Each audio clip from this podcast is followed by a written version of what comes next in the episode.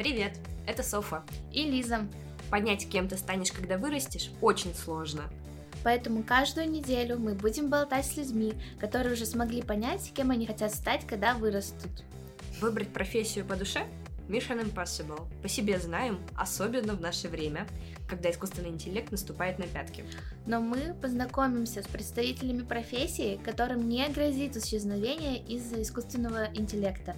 От специалистов по пиар до преподавателей танцев. Честно поговорим о достоинствах и недостатках профессии. Дадим советы и расскажем, где можно поучиться новенькому.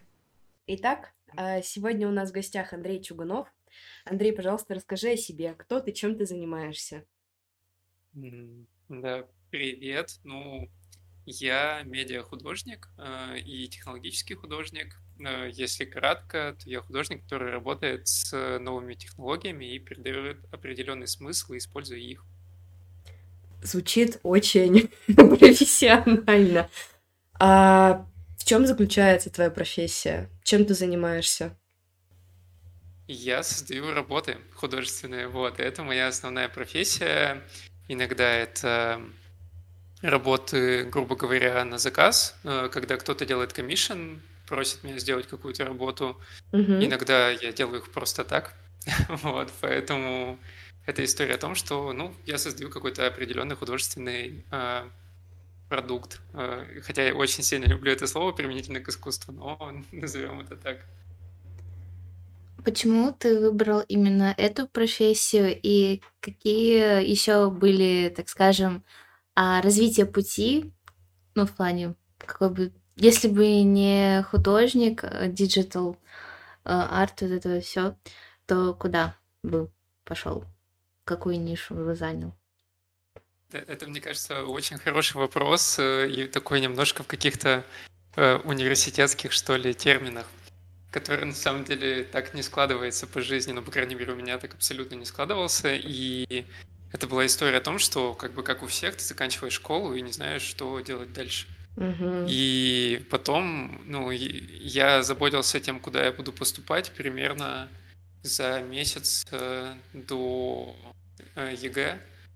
И просто посмотрел какие-то прикольные специальности, и вот нашел, значит, что у меня, э, а, не у меня, а в Тогда еще УПИ есть такая специальность нетрадиционные возобновляемые источники энергии. Ну угу. и типа подумали, о, прикольно. А, ну, мы с родителями тогда это все обсуждали, подумали, о, прикольно. Ну, что-то типа необычное. Учился я как раз в техническом классе, и у меня профильные предметы, они подходили, которые я должен был, которые я так готовил к поступлению. Вот, и поэтому я просто пошел, подался и был там одним из первых в списке на поступление. Но у нас была история, что это такое как бы было поколение, да, очень маленькое, 91 -го года, поэтому было поступать легко. Вот, а после этого дела, где-то примерно курсе на третьем, на четвертом, я понял, что ну, меня вертикальность, которая существовала в определенной инженерной сфере, а, никак не прельщает. Ну, там много различных аспектов, вот, несмотря на то, что сфера на самом деле тоже очень креативная, особенно э, моя специальность была креативной. Вот, но в какой-то момент я понял, что мне как-то не очень нравится все, что там происходит, вот, и, не знаю, там, размер оплаты труда и всего такого, вот, и я начал искать, что, чем я вообще хочу заниматься по жизни, вот, и потом у меня были очень веселые пять лет, когда я абсолютно не представлял, что хочу делать, и занимался примерно всем, ну, как-то довольно быстро еще там в конце школы я начал заниматься музыкой, Uh-huh. У нас была группа своя, вот, и потом как-то плавно, после того, как э, я из группы ушел, или меня попросили уйти, вернее, так сказать, и я как-то начал вот больше двигаться в творческую сферу, заниматься музыкой, ну и плюс у меня была какая-то day job, дневная работа. Вот, uh-huh. а потом, э, ну, как бы мои друзья, они были в составе коллектива Уральской ГЦСИ или дружили с ним, тусили с ним. Там была такая история, что мы ходили к ним на открытие выставок, а они ходили к нам на концерты.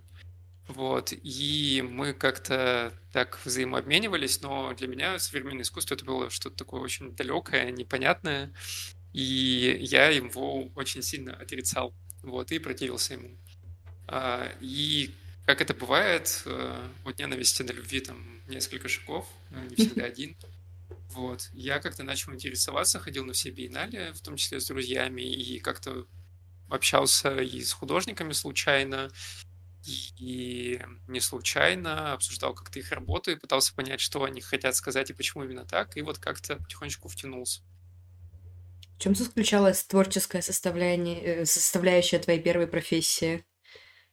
О, ну, это на самом деле довольно интересная история, потому что э, когда ты инженер, э, это значит, что ты что-то должен разрабатывать. И по факту ну, есть какая-то определенная технология, да, обкатанная или не очень обкатанная. Мгм.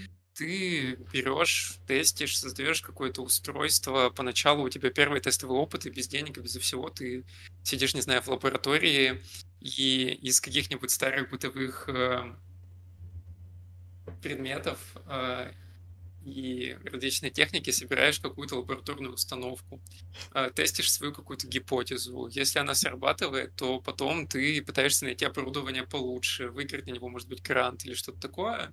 Вот. Ну и плюс параллельно там, не знаю, занимаешься какой-то академической деятельностью, потому что оно плюс-минус э, смежное, да, но другой трек это пойти в какую-нибудь контору, которая занимается, но поскольку как бы до, мне кажется, 22 года как бы практически большая часть экономики внутри России строилась на, ну, я имею в виду маленькой экономики, да, mm-hmm. строилась на перепродаже, вот, то это была история о том, что кто-то покупал какие-нибудь солнечные батареи, потом их куда-то перепродавал, или максимум где-нибудь устанавливают какую-нибудь э, большую большую станцию, да, э, из солнечных панелей, и вот ты, значит, туда едешь и так далее. Ну, как бы по-разному, э, смотря на то, как э, сложился трек какой-то карьеры, да, моих друзей. Внутри энергетики осталось с нашей специальности вообще несколько человек, ну, наверное, как человек три в разных сферах и только один остался полностью в сфере нетрадиционных возобновляемых источников энергии. Он сейчас в Германии находится, и там mm-hmm. работает в конторе, Неплохо. занимается ветряными турбинами. Хм. Интересно. А чем ты занимался вот в эти вот пять лет, когда ты пытался найти себя, кроме того, что играл в группе музыкальной? Насколько у нас как бы подкаст открытый? А, очень сильно открытый. Все можно говорить. Ну да, ну, ну, ну как бы, если коротко, то я как бы активно пил. Вот. Э, я просто... Здорово. Предавался как бы гедонизму и пытался понять, что вообще можно делать. Вот. Поэтому эти пять лет, они такие достаточно были неопределенные, то есть вообще абсолютно не было ясно, чем я хочу заниматься, что я хочу делать, и, ну, то есть не было понятно, я точно понимал, что не хочу работать в офисе 5 на 2, вот, mm-hmm. у меня были различные возможности, которые я мог так или иначе использовать, э, связанные там с бизнесом или чем-то таким, и мне это было абсолютно неинтересно, а я не знаю, это мой, может быть, плюс или минус, но если у меня нет никакой мотивации внутренней, то я не могу делать вещи никакие абсолютно, даже если мне за это платят деньги. Вот. И так случилось, что как бы я просто пытался понять, чем я хочу заниматься. Ну вот, пять лет на это ушло. Мне кажется, довольно маленький срок. Маленький, да. А по каким признакам ты понял, э, что ты хочешь заниматься работой именно в сфере искусства? Это сложно как бы так четко сказать. Э, это была история о том, что ну вот я как бы занимался музыкой довольно долго, и в какой-то момент, э, когда я уже играл один, у нас была такая шумовая тусовка, а, она называется Noise Fishing в городе, и вокруг нее как бы довольно много кто крутился. Основной организатор это Владимир Робинзон, вот, и а, один, в один день он меня как-то позвал поиграть. Это была ночь музыки, я уже не помню, в каком году, но она проходила в Ural Vision Gallery. Мгм. И я помню, что я тогда пришел, а, поставил какой-то сетап, и я впервые играл, у меня до этого была музыка, она такая была вся немножко заблюренная, основанная на кассетных лупах, на советских синтезаторах, э, она была такая мечтательная, И здесь я устал от этого и решил сделать полностью какую-то новую программу, обновил музыкальный сетап к тому моменту и подумал, что вот как раз самое время какие-то новые свои идеи потестить. Вот, и они были достаточно радикальные. Я использовал какие-то чистые синусоидальные генераторы, это писки, визги, вот, и такой тяжелый бас и биты. Вот, и как-то я помню, что я играл, э, запустил свой синтезатор, и в какой-то момент я увидел, что все люди сели на пол, и было настолько как бы громко, что я подумал, ну вот, наверное, это тот момент, когда я уже занимаюсь как бы не музыкой, да, а вот уже искусством каким-то mm-hmm. звуковым.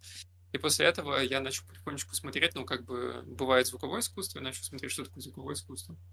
И, и двигаться в ту сторону, вот, потому что я понимал, что мне уже стало неинтересно записывать музыку, для меня это был очень утомительный процесс именно записи, ведения, мастеринга, вот, и поэтому я потихонечку начал э, искать возможность для себя заниматься звуком, но при этом сохранять какую-то мотивацию, вот.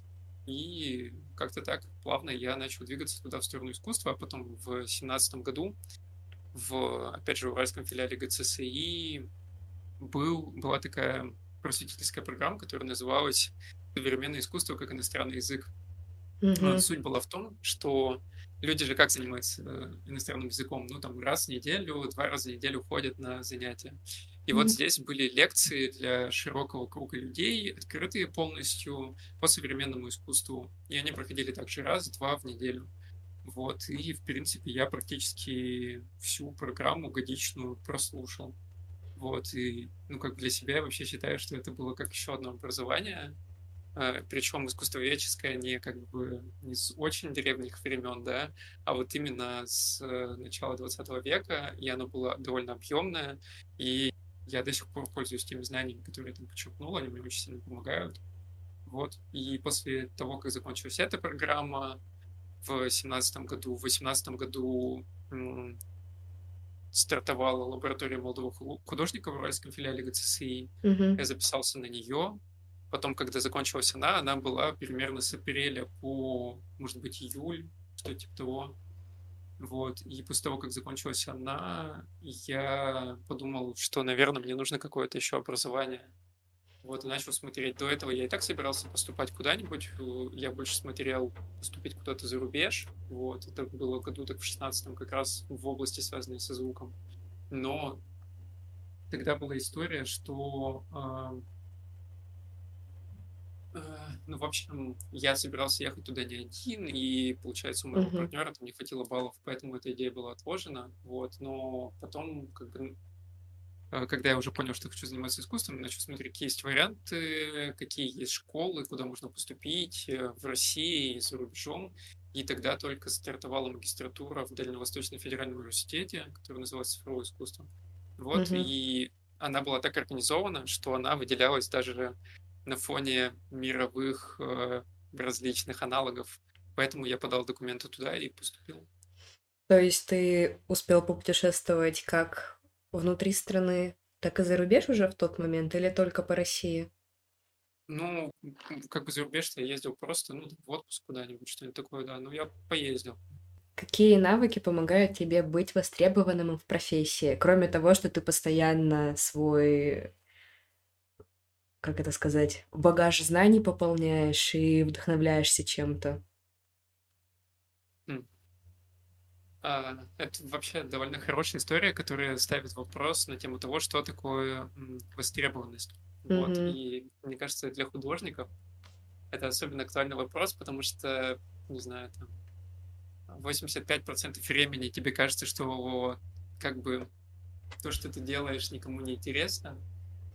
И оставшееся время это где-то ты выставляешься и получаешь хороший фидбэк, Поэтому так или иначе, в любом случае, все завязано на какой-то обратной, наверное, связи. И она не то чтобы, как бы, ну, я как художник ее не ищу прям постоянно, mm-hmm. но когда она есть, она немножко поддерживает и дает сил. Вот есть художники, которым она супер важна, поэтому это как бы такая история, у каждого она немножко персональная. Но в целом а, востребованность это, наверное, такая вещь э, в искусстве, сложно описуемое, потому что можно какие-то художники, они занимаются искусством, ну то, что можно назвать салонным или галерейным, да. Мгм. Ты создаешь что-то, что галерея потом продает кому-то, у кого есть деньги это купить. И поскольку ты создаешь вещи не прикладные, да, а как бы хорошее искусство, оно не прикладное. Это в целом, как, как вообще предмет сделать ну, предметом искусства, да, любой. Нужно лишить его утилитарной функции. И тогда он становится а, уже искусством. Вот. И это история о том, что цена складывается из нескольких вещей. Во-первых, это то, во сколько ты там, сам оцениваешь свой труд. Во-вторых, это твоя определенного рода известность.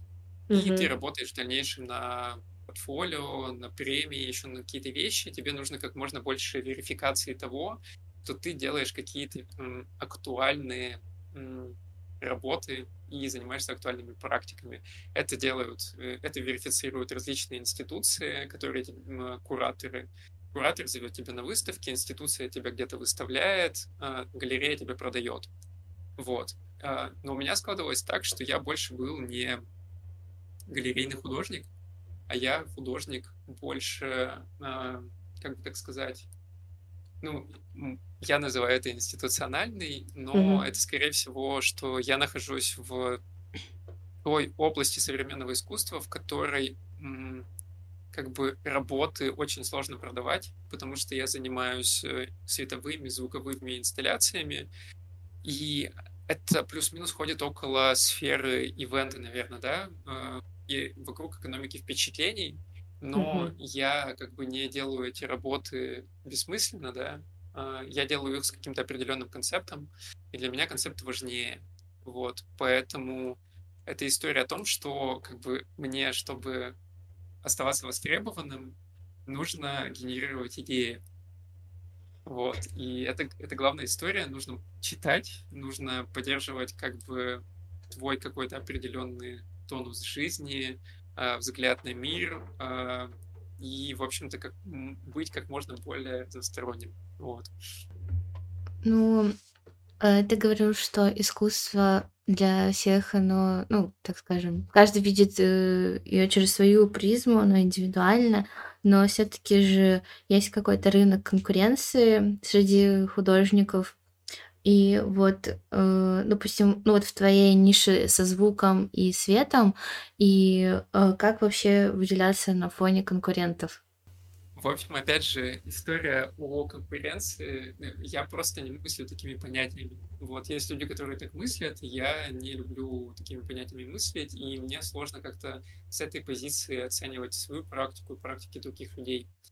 Понятно, что есть какое-то ограниченное количество ресурсов, но опять же, наверное, до 22 года, плюс-минус э, в России все становилось лучше и лучше. Если до этого многие художники, чтобы получить какие-то деньги за свое искусство, прямо боролись за это, особенно от институции, да, mm-hmm. когда вы не продаете что-то, когда тебя поддерживают, чтобы ты создал работу, то ну, становилось лучше и лучше. Не знаю, наверное, я думаю, сейчас, в принципе, это есть. Имеется в виду, что как бы, начали активно платить гонорары, которые не только на то, чтобы купить у тебя работу, но и чтобы ты ее создал. То есть есть различные способы художественной мобильности, такие как арт-резиденции.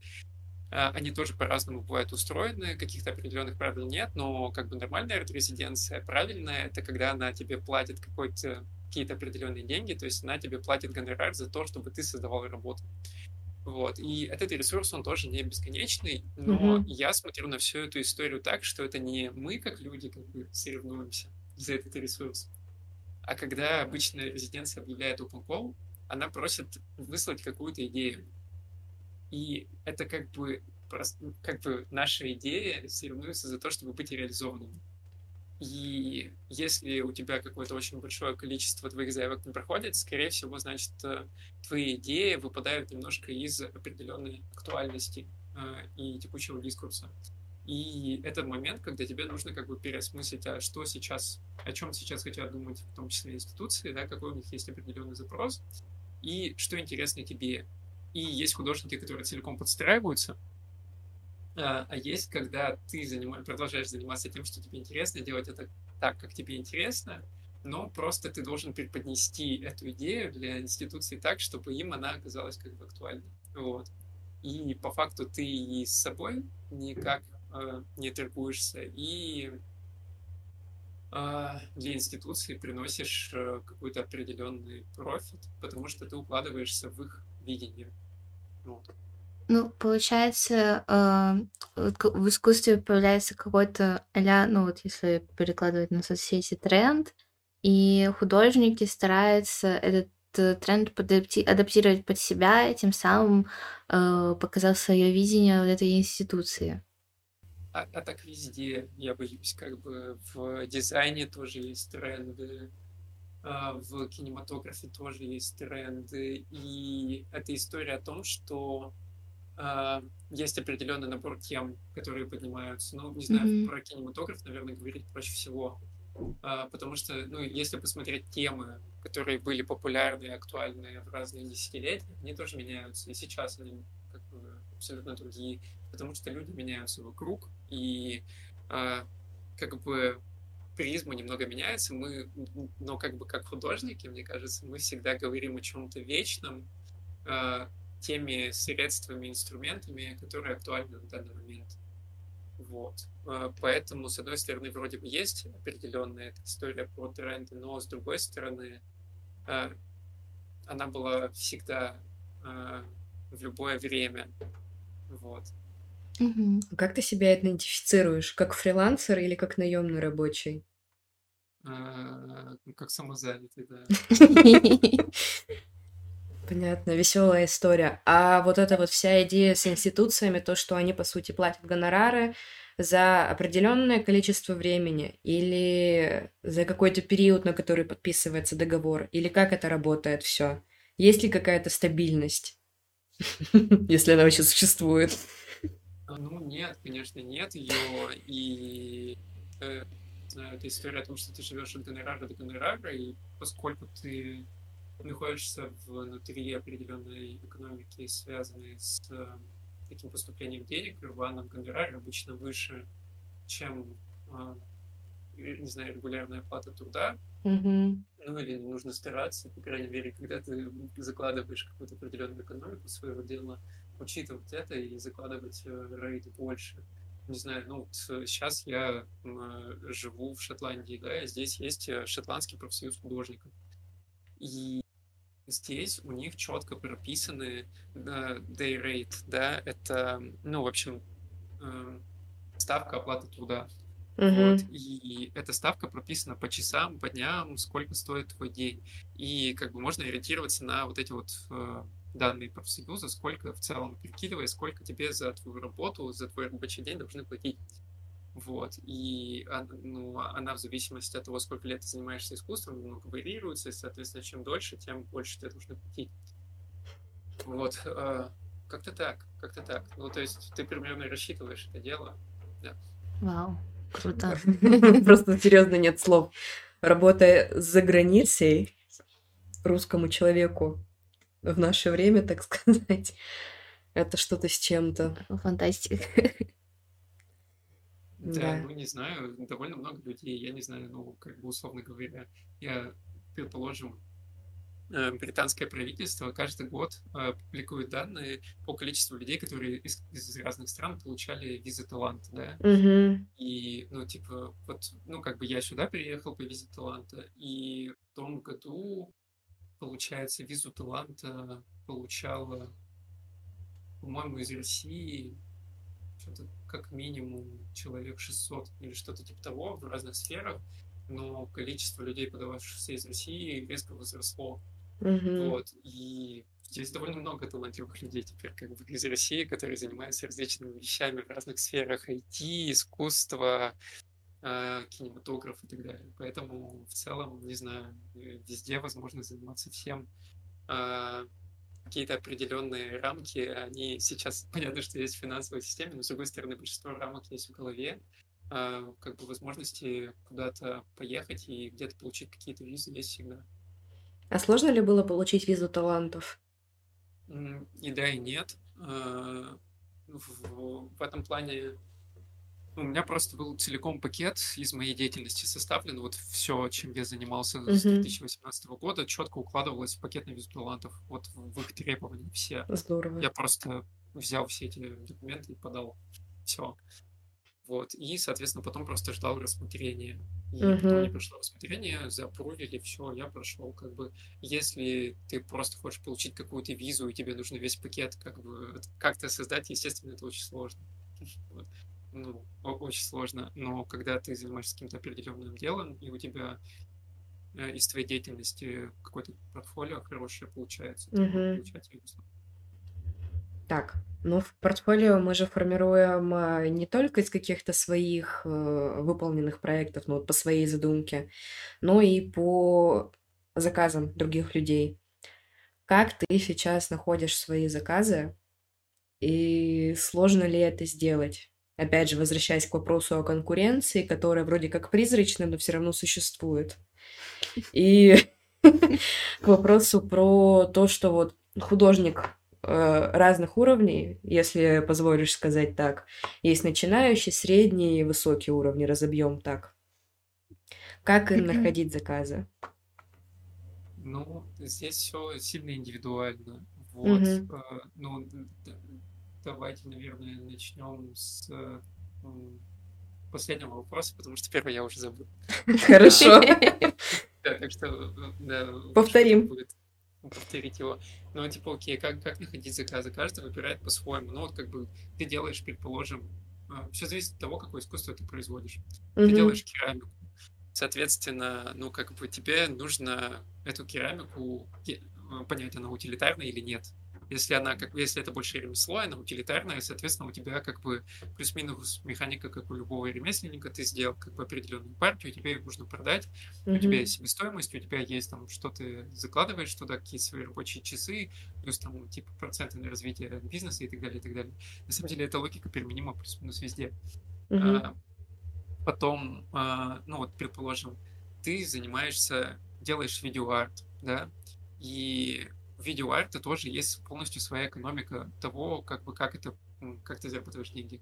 Ты берешь, э, создаешь какой-то видеокусок, да, те- тебя может кто-то поддержать, да, какая-то институция, ну, то есть, потому что производство видео обычно это тоже затратная история, когда ты это делаешь на хорошем оборудовании, да, и Мгм. если это что-то там игровое, не игровое, ну, в общем, оно требует иногда команды, да, если даже это, ну, видеоарт, в котором нету никакого элемента игры, а а просто что-то, что ты снимаешь сам, в любом случае ты на это тратишь время, ты на это тратишь тоже какие-то ресурсы, и, в общем, помощь какая-то нужна. Ну и плюс, как бы, действительно, иногда нужна очень хорошая камера. То есть тебя может Мгм. кто-то поддержать. А Если даже там тебя кто-то поддержал, это хорошо, если тебя никто не поддержал, ты делаешь все по лоу-фаю сам, окей, э, делаешь все, потом подаешь на фестивале. И это плюс-минус ко всему, на самом деле, применимо.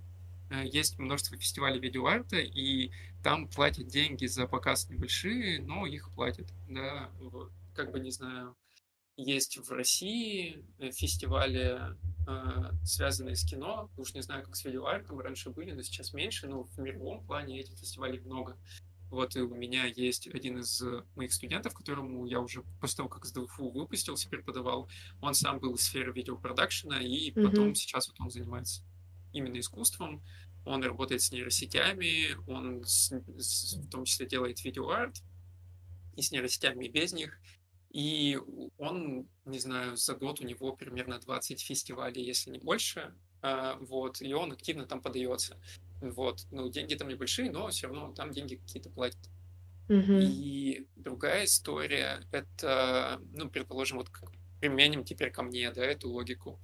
Я создаю работы, которые очень сложно продавать в галереях, да, Да. Мгм. а, вот, и в этом, потому что мое искусство, оно как бы больше, ну, не знаю, связано с тем, что человек приходит и испытывает определенный, а, ну, оп- определенный какой-то experience, да, он разделяет время с моей работой, вот, они у меня как, как бы все связаны с изменением во времени, вот, поэтому а, обычно я либо подаюсь, ну, предположим, на те же самые опенколы, да, Мгм. и есть определенный список опенколов, есть различные группы а, в, там, не знаю, каналах в Телеграме, в которых люди публикуют опенколы в России, а, и за рубежом.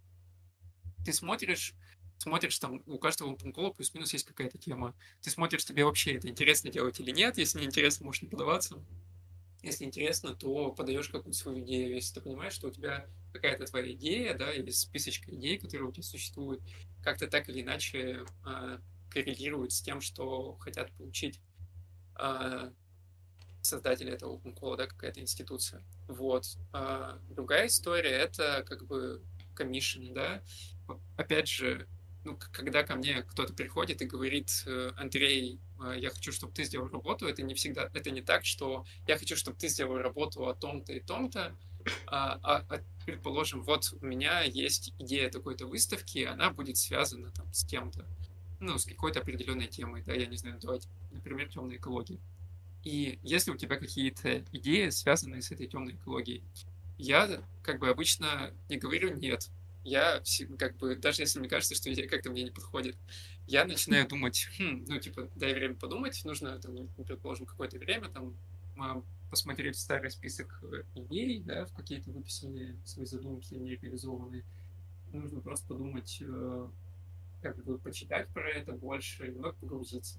И потом примерно спустя неделю, ну, там, несколько дней, э, это обычная история, что как бы ты понимаешь, либо точно нет, либо точно да. Плюс ты обычно общаешься с куратором или институцией на тем того, э, кого вы еще зовете, uh-huh. что, что будет происходить, на какой площадке это делается, ну и как бы спрашиваешь финансовую сторону вопроса, какой гонорар. И если тебя какой-то из перечисленных ответов не очень устраивает, ты всегда можешь довольно спокойно объяснить, что ну, там, по той-то и той-то причине я сейчас не могу или не хочу, или мне кажется, что у меня сейчас нет идеи для этого, или у меня нет сейчас возможностей. И ты соглашаешься или нет. Поэтому для каждого художника это складывается супер индивидуально. Вот, но плюс-минус все складывается так, что есть определенные как бы системы редистрибуции, есть э, э, институции государственные и негосударственные, которые создают э, как бы возможности для художников через систему open Ты смотришь, и что-то делаешь. И опять же есть э, институции либо кураторы, которые создают какие-то возможности для художников и зовут их персонально. И опять же ты смотришь, есть у тебя какая-то идея или нет. Вот. Поэтому здесь по-разному. Ну, а тем, кто занимается искусством, которое может вешаться на стенку, ставиться на стол или на полку, на самом деле в разы легче, потому что их работы, а, они так или иначе связаны с тем, что обеспеченные люди покупают их для того, чтобы повешать в интерьер, но они не хотят не просто какое-то световое пятно или там картину, а, рамку из Икеи, да, фотографию. Они хотят, чтобы это было со смыслом и чтобы работа как-то соотносилась с этим. Но они думают в том числе, как это вписывается в их интерьер. Поэтому как бы многие люди вот находятся на пересечении того, что они создают как бы что-то, что обеспеченные люди вешают себе либо ставят в помещение, но при этом со смыслом, опять же, э, очень как бы продвинутое современное искусство, оно связано с тем, что э, там же люди не в интерьер себе ставят, да, они могут как бы купить работу с этой целью, но они уже понимают, что есть определенный художник, он создает определенный пул работ, у него есть определенные идеи, которые нравятся кому-то, и, соответственно, люди переплетают эту работу себе в коллекцию для того, чтобы их потом можно было выставлять, а, либо чтобы их потом можно было перепродать. А, вот, но это про перепродажу это больше на Западе. В России чаще всего это история о том, что человек покупает если это российский художник, он покупает у российского художника работу, либо чтобы у него в коллекции была эта работа, потому что она ему понравилась, либо потом в дальнейшем, рано или поздно, многие эм, коллекционеры дарят часть своей коллекции институциям, э, имеется в виду там крупным институциям типа Эрмитаж, mm-hmm. э, Третьяковка, Пушкинский музей и многие как бы современники, да, мои, они вот уже попали там, в, в эти институции из частных коллекций. А, и как бы их искусство уже хранится абсолютно по-другому, да, это искусство, которое там, в Пушкинском или в Третьяковке, это значит, что у них есть определенная история о том, как они его хранят, а, какие им нужно сохранять технологии, там, предположим, чтобы его показать, или как его нужно там обернуть, э, чтобы оно сохранилось как можно дольше и так далее, и так далее, и так далее. В общем, они начинают уже думать на тему того, что как это сохранить века, если ты попал в такой крупный музей, ты как бы, ну, обессмертился а, в, с, с высокой долей вероятности.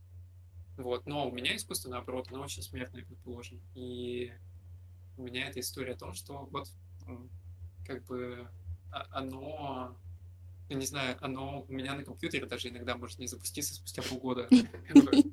Вот, поэтому это история о том, что как бы там абсолютно другой pipeline того, как ты думаешь. Вот, и я забыл первый вопрос, напомните, пожалуйста, мне его. А, я сейчас его переформулирую.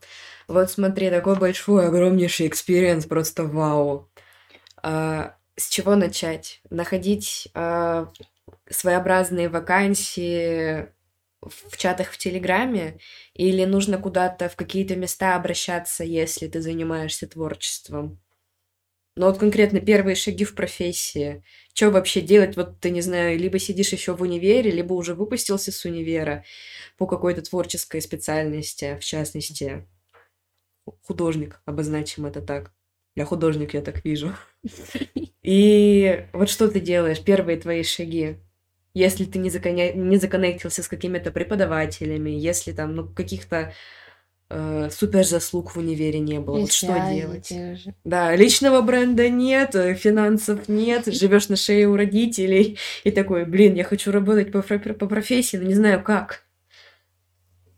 А, Слушай, ну, опять же, художник художник вроде, как бы... Правда. Ну, ну, вот, а, в, в чем история? Люди идут в, предположим, вот э, заканчивают школу а, угу. и хотят вступить в художку. Я не знаю, рассмотрим классический трек, у меня есть знакомые, которые по нему шли. И они, значит, идут в, предположим, поступают в архитектурный или в ФУ на дизайн. Я, кстати, не знаю, он есть или нет, но раньше был. А, есть, есть все еще есть. вот, э, да, кафедра раньше была, она закрывалась, потом, по-моему, опять открылась, но в общем не суть. Люди идут куда-нибудь там в дизайн, или, предположим, идут в, в Академию современного искусства. Почему нет? Uh-huh. Екатеринбургскую. Вот. Но в чем примерно история? В, и в каждой институции, э, именно образовательной, тебе будут говорить, что вот надо делать искусство так и так, и говорить о каких-то правилах, э, пытаться тебя добиться каких-то определенных мастерства в определенной сфере, потому что говорят, что она тебе поможет. И на самом деле будет это и правдиво, и неправдиво. Uh-huh. История о том, что зачастую образовательные институции плохо адаптируются во времени к тому, как меняется мир. Им нужно чаще обновляться. Uh-huh. Я не знаю, по крайней мере, у меня ощущение об Архе, что он был супер прорывным и хорошим, наверное, лет 10 назад. Но за 10 лет в Архе ничего не изменилось, и сейчас э, институции, которые вроде бы не профильные относительно искусства, э, они более прорывные, там, я не знаю, в ну, применительно сфере там, цифрового искусства, технологического, там, это опять же вот есть там Дальневосточный федеральный университет, да, их цифровое искусство, э, э, Артек в Миссиси, э, это в ИТМО, направления Art and Science и так далее. Но это история о том, что там тебе тоже дают скиллы, но тебя там учат как бы в, в том числе и мыслить в каких-то определенных парадигмах. А, зачастую образование в российских университетах связано с тем, что тебе как бы как будто пытаются дать какие-то ну, связанные именно с искусством, не знаю, технические скиллы. Но вот в Архе у них очень много рисунка, очень много всего вот как бы связанного с прикладными какими-то вещами и потом в какой-то момент ты выходишь в какую-то зону, в область, да, как бы в реальную жизнь, в которой там, значит, какие-то заказы, и у тебя технические скиллы есть, ты как бы, в принципе, тоже, наверное, попадешь. Но вопрос в том, насколько Здорово. ты потом можешь делать актуальные вещи и становиться, ну, как бы расти, быть не просто исполнителем, но еще и как бы исполнителем более высокого уровня, да, как насколько ты можешь продуцировать идеи, потому что любая творческая специальность, она так или иначе связана с тем, что тебе нужно создавать эти идеи и mm-hmm. тебе нужно их э, делать, ну, в общем, формировать уникальный взгляд на мир. Для этого тебе нужно рефлексировать на то, что происходит. А вот как бы с этими вещами, на самом деле, в университетах сложновато. Я, конечно, понимаю, что это сложно думать, научить сложно. Как бы человек либо думает и прикладывает усилия, либо ленится и не делает этого. Но можно как бы помочь раскрыть свое креативное мышление людям, чтобы даже в какой-то их небольшой области они его применяли и формировали свой уникальный стиль и свой уникальный взгляд на мир. И зачастую это история о том, что можно приходить в, разви- в различные сферы, связанные с искусством, не имея профильного образования. Mm-hmm. Ну, предположим, очень много лет, очень-очень много лет в художке, потом, там, не знаю, в условном архе, вас учат рисовать э, супер реалистичных, натуралистичных людей по всем Мгм. правилам и пропорциям. Если вы придете в, не знаю, на выставку на какую-нибудь крупную, там, на биеннале или на выставку, не знаю, в Ельцин-центре или еще куда-нибудь, вы увидите, что на самом деле актуальное современное искусство имеет с этим мало общего. Оно больше про то, что художник становится фильтром реальности. Ну, Если даже говорить просто про картины. И не все используют вот это вот, а, не знаю, те вот эти вот вещи, которые мы научили в университете. Да, у тебя поставлена рука, да, ты можешь как бы нарисовать кота очень красочно и живописно, но как бы кому нужен этот код? Ну, то есть мы можем сейчас зайти в, там, не знаю, в Кандинский или в Stable Diffusion э, и написать запрос и получить гиперреалистичного кота. Ну И да. как бы э, и как бы в чем суть э, становится, да? Суть в том, что ты можешь сделать уникального кота, которого не может сделать никто другой. И э- это, конечно, преимущество. Но с другой стороны, в именно в сфере современного искусства, да, если говорить не просто, вот как бы есть искусство, да, как таковое, оно делится на множество каких-то, как бы, не знаю, поднаправлений, да, или Мгм. лучше говорить это о, о каких-то, не знаю, озера, сферы, да, между которыми есть какие-то определенные перетоки. Современное искусство, оно на самом деле работает с концепциями. И это когда определенная идея выражается через определенный медиум, да, через, а, не знаю, живопись, или через скульптуру, или через звук, или через э, видеоинсталляцию, или медиаинсталляцию, неважно. И если хочется стать успешным, то нужно сформировать свой уникальный взгляд на мир. Он формируется из множества вещей. А, нужно больше смотреть, больше читать а, и заниматься, ну, как бы определенными техническими вещами в той области, в которой как бы вы чем-то занимаетесь, да, вот, и увеличивать свой технический скилл в том числе. Но, как мне кажется, главное это формировать вот этот вот а, определенный а, взгляд, да, уникальный, и нести его в мир. Мгм. А сколько сейчас за уникальность платят, так сказать? За идею, за творчество? Как это сейчас Ну, оценивается? ну, по-разному, но тем, чем уникальнее, тем больше, ну, вот, предположим. А, опять же, область искусства. А, потому что, ну, мне она как бы понятнее и ближе, да. Мгм. А,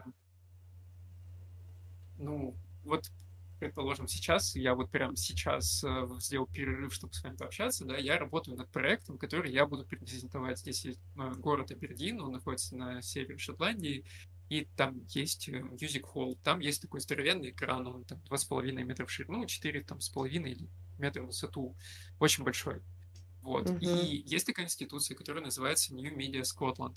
Она проводит для художников, которые базируются в Шотландии, раз в год open call для того, чтобы они предлагали какие-то идеи, что можно показать на этом экране.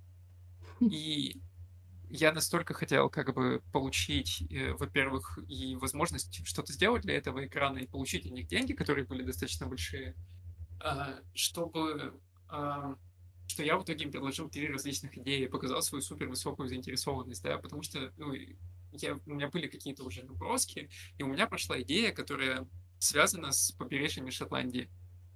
Она связана с тем, что я, значит, ездил по этим побережьям Шотландии, а, делал 3D-сканы различных объектов, а, в которых что-то индустриальное и что-то природное между собой пере- перемешивалось, да, переплеталось.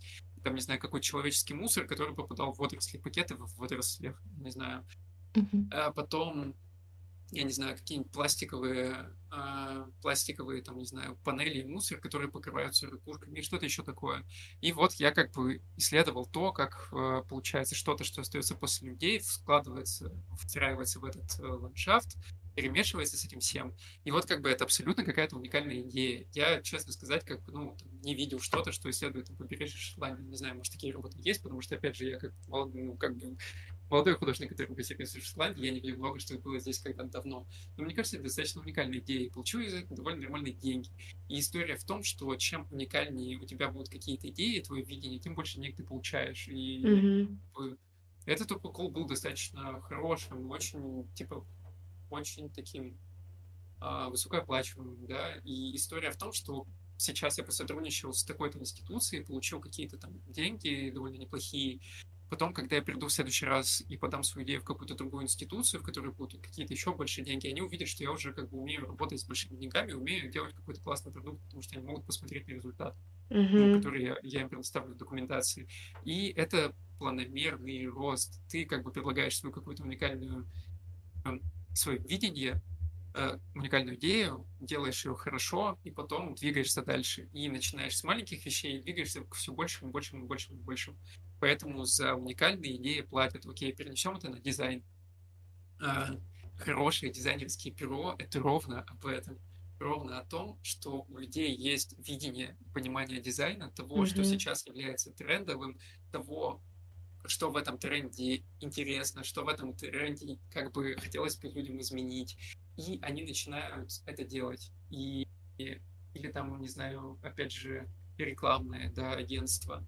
Раньше рекламные агентства занимались на 50% дизайном. Сейчас, на самом деле, реклама проникла во все сферы нашей жизни, и есть множество каналов ее доставки. Это уже не просто там билборды и что-то еще, это видео, это различные платформы, и туда нужно тоже интегрировать контент. Соответственно, Мгм. нужно тоже понимать, во-первых, как бы смотреть на то, что происходит на этих платформах, а во-вторых, понимать, как можно изменить и как можно свое уникальное видение и какой-то определенный стиль, я не знаю, брендов перенести на эти платформы, как можно сделать так, чтобы и бренду это было приемлемо, и при этом это раб- работало в современном тренде и вирусилось, да, расходилось по людям, или чтобы, когда это послание, да, реклама оказалась на именно определенной платформе, она сработала, человек ее не проскипнул, посмотрел, вовлекся и так далее, и так далее.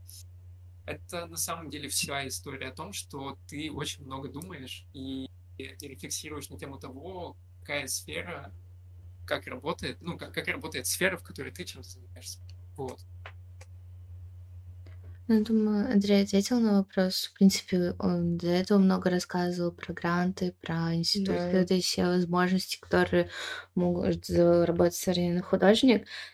Но считаешь ли ты, ш- э, сколько времени э, понадобится искусственному интеллекту, чтобы художники, ну или вообще креаторы в искусстве начали, ну, не знаю, так скажем, сдавать позиции? Да, задумываться о том, что мне надо искать какую-то другую профессию, судя по всему. Сейчас меня заменят. А, Это как бы на самом деле понятно, что такой актуальный очень вопрос, Мгм. но мне кажется, он немножечко алармистский, да? А, Если посмотреть на историю технологий, да, вот не знаю, когда я учился на первом образовании, у- у меня был очень хороший предмет, он назывался «История науки и техники». Мгм. И есть еще отдельная такая область исследований, которая называется медиаархеология. А, Она исследует то, как различные там средства передачи информации менялись со временем. Если просто взглянуть на две вот эти вот а, какие-то области, да, как бы ретроспективно посмотреть на то, как менялись, я скажу так, что новые технологии всегда, когда появлялись, они считались чем-то очень плохим. А, Ну, предположим, вы а, трубочист, и на дворе, я не знаю, 16 какой-нибудь век. В Мгм. принципе, вам ничего не грозит. Люди топятся дровами, а, и в какой-то момент технология связана с тем, что люди начинают это делать с помощью газа. И вы, как трубочист, естественно, не заинтересованы на... для того, чтобы люди переходили на новую, более там, экологичную, выгодную и менее грязную технологию. Вы начинаете паниковать. Или, предположим, вы шахтер. Вы в шахте э, киркой добываете что-нибудь даже Мгм. взрывами, не химическим способом, а вот киркой. А потом говорят, что сейчас приедет специальная машина и начнет добывать это в 12 раз быстрее.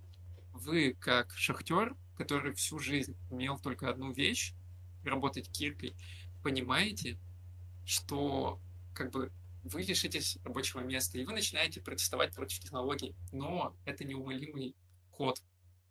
И то же самое можно перенести на искусственный интеллект. Это Мгм. как бы можно всю жизнь а, закручивать и откручивать гайки пальцами, а можно взять гаечный ключ и история про искусственный интеллект то же самое. Мы не обижаемся на гаечный ключ, то что он нам помогает закручивать гайки лучше. И как бы я считаю, что нейросети, они помогут делать определенные, не знаю, предположим, визуальные образы, э, тоже просто легче. И э, есть очень хорошая фраза, что работу потеряет не тот художник, э, работу потеряет художник не из-за того, что появится э, искусственный интеллект, а работу потеряет тот художник, который не будет использовать искусственный интеллект, когда все его начнут использовать. Вот как mm-hmm. в чем суть. А, и как человек креативной профессии, по факту, вы стоите перед вот этой вот дилеммой. Делать ли все по олдскулу, как вас учили, либо адаптироваться к миру. А, к сожалению или к счастью, человек — это существо, но это животное адаптивное. Мы адаптируемся всю нашу жизнь. Мы можем жить в самых ужасных условиях. На полярном севере, под землей, в самых жарких странах. А, вся органика и все на этом свете строят по принципу адаптации.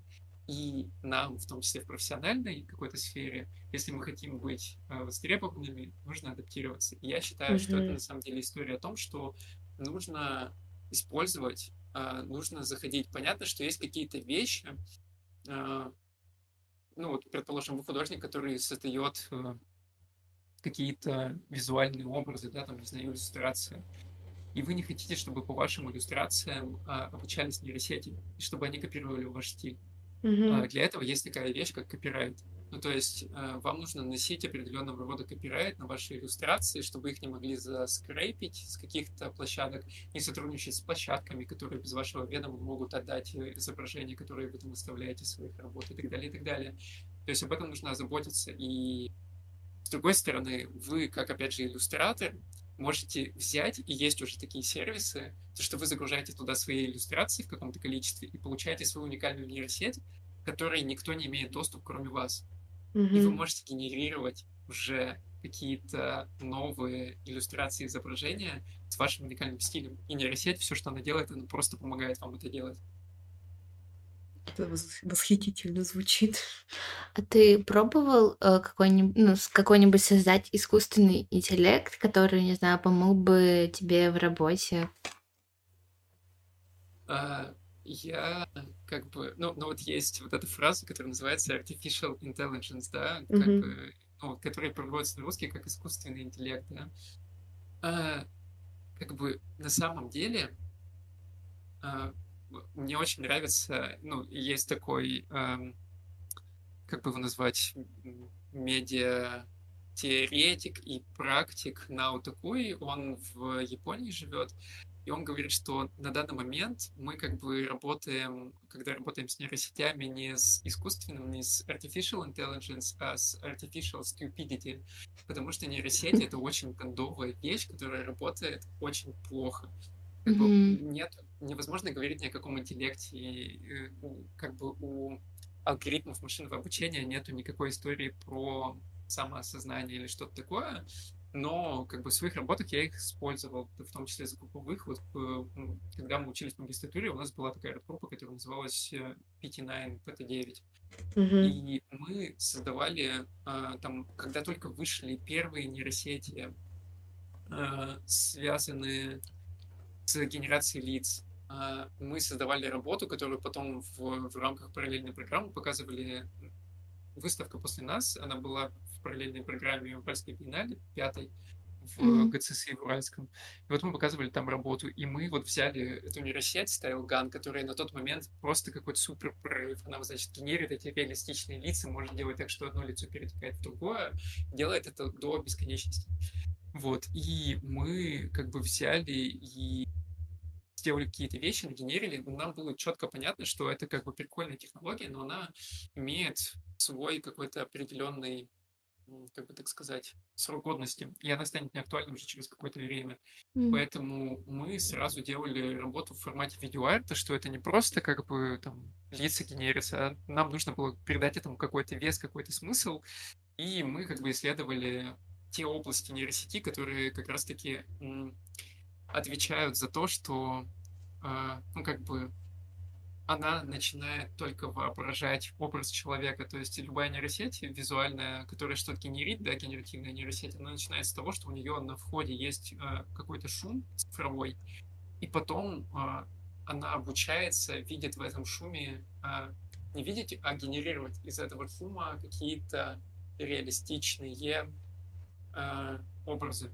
Вот. И э, история о том, что можно ее заставлять вот как бы двигаться назад к этому шуму, а потом плавно заставлять двигаться генерация этих образов. И вот мы как раз исследовали этот процесс, и нам было важно именно исследовать вот как бы как формируются образы, потому что на самом деле в том числе технологии нейросетей, они базируются на исследованиях в области когнитивистики, сознания, нейрологии, а, нейропсихологии. И это в том числе небольшой шанс заглянуть внутрь как бы человека, да, то есть мы не можем взять и как бы вскрыть черепную коробку, mm-hmm. если, ну, вернее, мы можем это сделать, но мы не увидим мысли, как, как, когда это сделаем. Но как бы а, это нам позволяет, и мы не можем понять, как бы, как э, на, наша нейросеть, в смысле мозговая, да, вот эта влажная, физическая, как она э, везде видит лица да, ну вот, не знаю, вот я сейчас смотрю на стенку, которая напротив меня, и здесь обои, и они такие немного абстрактные какие-то. И вот я смотрю в одну точку и начинаю видеть там лицо, потому что как бы наша нейросеть, она тренировалась с детства видеть везде лица. Потому mm-hmm. что для нас это как бы важно, потому что мы обращаем сразу внимание на какого-то нового человека и пытаемся понять, он для нас опасный или нет, потому что мы как бы животные, мы боремся за свою выживаемость, да, и безопасность для нас ну, как бы физическая важнее всего. И э, нейросеть делает похожим образом, когда ее учится генерировать вот эти вот лица, да, она также плавно, плавно, плавно обучается их э, видеть сначала, а потом уже на основе того, что она различает их, она учится их генерировать э, реалистично. Вот, это примерно как бы такая какая-то история. Поэтому, не знаю, несколько было проектов, где так или иначе использовали нейросети или какие-то алгоритмы машинного обучения, которые были до нейросети. Есть, предположим, такой алгоритм, который называется цепь Маркова. Он работает с ну, в том числе с текстами, да, и его э, пытались как раз, когда его разработали, этот алгоритм позволял генерировать осмысленные как бы блоки текста без определенной рефлексии, внутренний, то есть алгоритм ничего не фиксирует, он не пытается как бы смысл вложить, он оперирует только теорией вероятности. Ты ему пишешь начало предложения, сколько-то слов, и он на основе теории вероятности и э, определенных блоков текста генерирует последующие э, как бы буквы, которые складываются в слова. Для алгоритма это как бы все не смысле смысл, как мы уже как люди находим в этом. И mm-hmm. это история о том, что мы, когда начинаем использовать нейросети, нейросети могут генерировать абсолютно ересь, но мы уже начинаем в них видеть какую-то определенную эстетику и смысл, как создатели. И вот пока нейросети не научатся делать это, в принципе, история о том, что, ну, как бы ясна последующая роль человека, да, он их использует как инструмент, как гаечный ключ, и находит определенные, а, определенную выразительность и определенный смысл. Mm-hmm. А, когда нейросети научатся это делать, мы будем смотреть дальше, в чем будет роль, заключаться роль человека, но люди всегда адаптируются. Вот. Ну, у нас вопросы уже подошли к концу. Ну, почти что. А, последний, наверное, вопрос. Если что, мы его вырежем. А ты... Пугаешь Пугаю, да. Ты играл в игру Detroit Become Human? Да, играл. Ну, нет, я, я, я вру, я не играл. Летсплеи? Я смотрел да, летсплеев миллион, да. Окей, понято, принято. А, там был художник Карл Манфред, который пытался научить своего андроида как раз-таки рисовать то, чему мы сейчас обучаем нейросети в том числе. Mm-hmm. У него, так сказать, это получилось, но только благодаря тому, что машина, по сути, сломала свою программу и смогла а, что-то почувствовать. Получается, эмоции являются такой своеобразной подпиткой искусств, правильно ведь?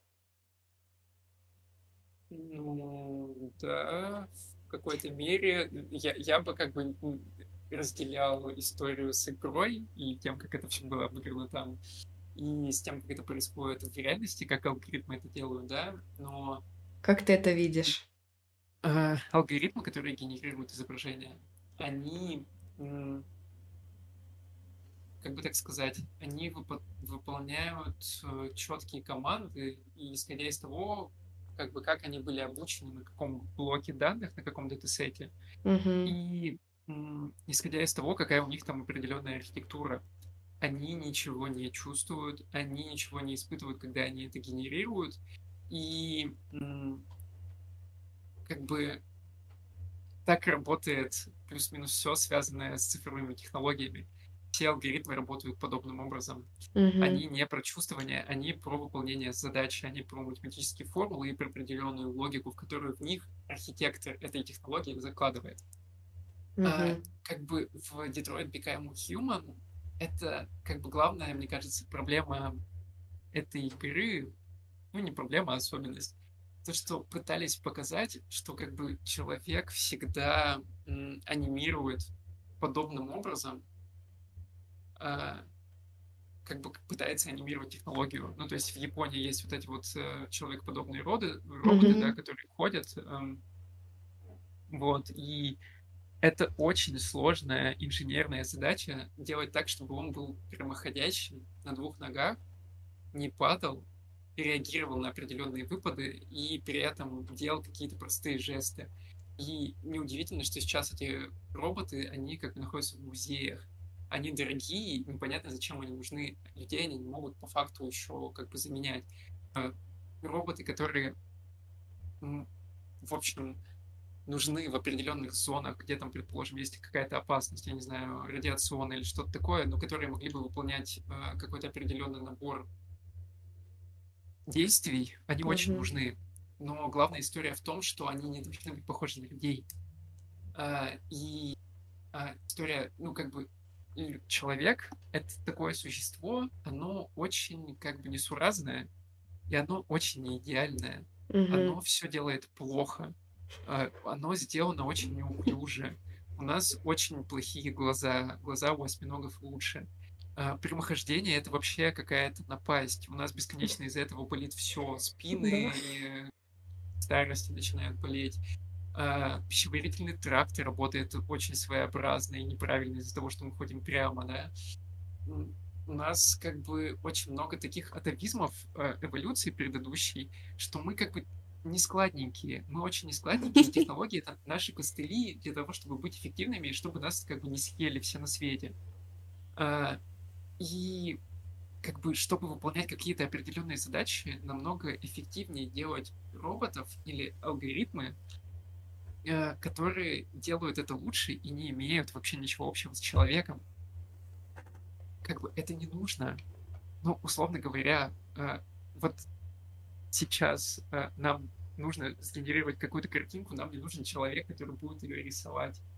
Мы можем ее сгенерировать, потом заказать печать на холсте цветную в типографии и получить картину. Зачем нам Мгм. для этого очень дорогой, сложный робот? Как бы он не нужен. Понятно, что по игре там была история о том, что это как бы были идеальные, идеальные рабы. Мгм. И во многом здесь можно на эту тему смотреть очень а, многогранно. Человеческая история, она во многом связана с этим вот э, колониализмом, касающимся различных мест, ресурсов, э, не знаю, окружения человека. Человек эксплуатирует и переводит в ресурс все, потому что так э, работает, к сожалению, этот мир. Понятно, что Мгм. когда вы м, как бы животное, вот это вот неуклюженькое, несуразное, которое бегает и пытается выжить, оно пользуется любой возможностью для того, чтобы как бы не умереть просто с голоду. Мгм. И проблема голода решилась-то тоже не очень давно, на самом деле. А в дальнейшем, как бы, появилась вот эта вот история о сословном делении людей. Были высшие сословия, низшие сословия, одни эксплуатировали других. Потом, как бы, стало понятно, что это что-то очень, а, как бы, этически неприемлемое, и условная система перешла в, из одних стран в другие. То есть мы живем в своей стране как такие вот хорошие, а, просветленные люди, призна- признающие не знаю, там, человеческие права, свободы и так далее, но при этом в другой стране наши же граждане эксплуатируют других людей, которые почему-то э, не, не могут быть э, равноценными равноправными. Э, потом пошла история дальше, э, что люди как бы начали заменять других людей технологиями. И от этого выиграли все. Да. От этого выиграли э, рабочие в шахтах, от этого выиграли рабочие на заводах. Люди начали вообще заниматься более как бы трудом не таким бесчеловечным, что ли. И а, как бы история в этой игре о том, что есть как бы человекоподобный кто-то, она нужна с двух позиций. Это с позиции того, что как бы всем людям нужна какая-то эмпатия, а с другой стороны, что есть человеческая среда, и когда ты делаешь робота а, робота с уникальной какой-то задачей, он не может выполнять другие задачи. А что-то подобное на человека, но как бы будет таким универсальным. Но на самом деле, а, если подумать о том, что может быть какой-то робот, который может в человеческой среде находиться и выполнять широкий пул задач, вполне мы можем прийти к такому выводу, что он не обязательно должен быть человеком. И он не обязательно должен сломаться и уподобиться человеку. Это мы привыкли все как бы э, вот очеловечивать. Угу. На самом деле э, это не, не нужно делать. Э, история немножечко о другом. Э, мы можем как бы создавать различного рода технологии, и, наверное, в будущем будет так, которые, в принципе, могут э, и не выглядеть как люди, но выполнять все эти функции. Либо это может быть определенная сборка технологий, ну, условно, умная колонка Алиса, которая подключена к, к различному множеству устройств и интернета вещей, которые вы управляете с помощью голоса, да, это, это уже реальность. Mm-hmm. Вот, и таких вещей просто может становиться все больше и больше. Ну, вот, не знаю. Вау. Блин, очень крутой ответ, прям вообще понравился. Слушай. Даже перебивать не хотелось дополнительными вопросами. Ну, да, потихоньку будем завершать. Спасибо большое за то, что поучаствовал в нашем подкасте. И сейчас... Но мы не прощаемся. Да, мы не прощаемся. Сейчас обязательно для всех наших гостей мини-часть, э, которую мы назвали квиз. Этот квиз помогает узнать спикера не только как профессионала, но и как человека. Поэтому готовься отвечать на вопросы. Они простые, последний самый сложный. Ну, окей. Так, первый вопрос. Чай или кофе? Э, не то, не то. Вода. Ломаем систему, хорошо, мне нравится. Так, книги или фильмы? Ну, и то, и то. Но если прям совсем ультимативно, то, наверное, книги. А какая любимая книга? А, ну, у меня как бы проблема в, в том, что у меня очень хорошая память, и я неплохо все забываю. Вот. Но из тех книжек, которые на меня, наверное, повлияла сильнее всего, это книжка «Разговоры с Кейджем». А, это серия интервью, с композитором Джоном Кейджем. Вот. Mm-hmm. И да, наверное, да. Окей, тогда э, следующий вопрос. Высшее образование или онлайн-курсы? Не вижу противоречия. Ну, сейчас многие... Нам уже это Skillbox должен заплатить за рекламные интеграции в конце Не выпуска. Skillbox. А, сейчас очень многие люди заканчивают курс э, гипотетический без э, получения высшего образования, потому что эти курсы гарантируют им там трудоустройство после полугода обучения. Э, Выйти и, на заработок. Да, определенный заработок. Да. И вот, и некоторые люди пренебрегают высшим образованием в связи с этим. Они такие, да ну мне зачем это платить там 200 тысяч в год? Я могу вот один раз выложить за весь период обучения. Угу.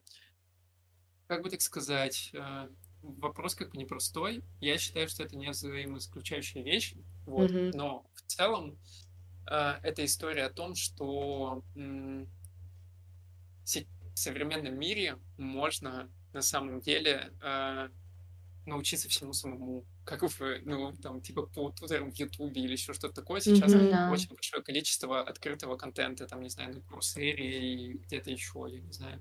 В общем, есть множество различных курсов.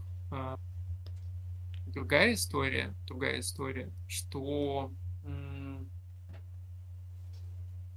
как бы какое это будет как бы качество, а с другой стороны мы всегда упираемся в бумажки и в как раз-таки вот это вот то, что должна быть определенная верификация твоего образования, да? Да. И у, с одной стороны у этих образовательных площадок они более легко адаптируемые, и у них может, может пласт быть максимально актуальным для современного мира. С другой стороны, у них нет вот этой вот верификации для того, чтобы их все так воспринимали. И mm-hmm. я не знаю, э, это сложная история. А, все зависит от людей. Вот у меня ответ такой. А, и даже, в общем, на самых бездарных курсах человек, который умеет учиться, может чему-то научиться. И даже на самой лучшей команде а, преподавательской человек, который отказывается учиться, не научится ничему. Угу. Вот поэтому, как по мне, это вопрос не а, того, кто создает а, эти программы и площадки, это вопрос того, кто учится. Вот, и мне кажется, в этом дело больше. Окей, мы тебя поняли. И последний вопрос, такой чуть-чуть с, с, с креативом. Придумай худший слоган для рекламы зубной пасты. худший слоган. Да, худший, худший слоган. слоган, да.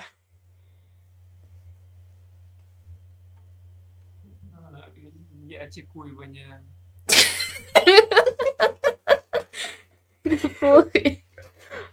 Надо будет... Этот слоган поборется за первое место. Да, надо будет конкурс устроить в конце сезона подкаста. На худший слоган. Вот и подошел к концу выпуск подкаста «Кто я?». Спасибо, что дослушали нас до конца. Подписывайтесь на наши социальные сети, все ссылки в описании, и делитесь подкастом с друзьями, которые никак не могут ответить на вопрос «Кто я?». Пока! Пока!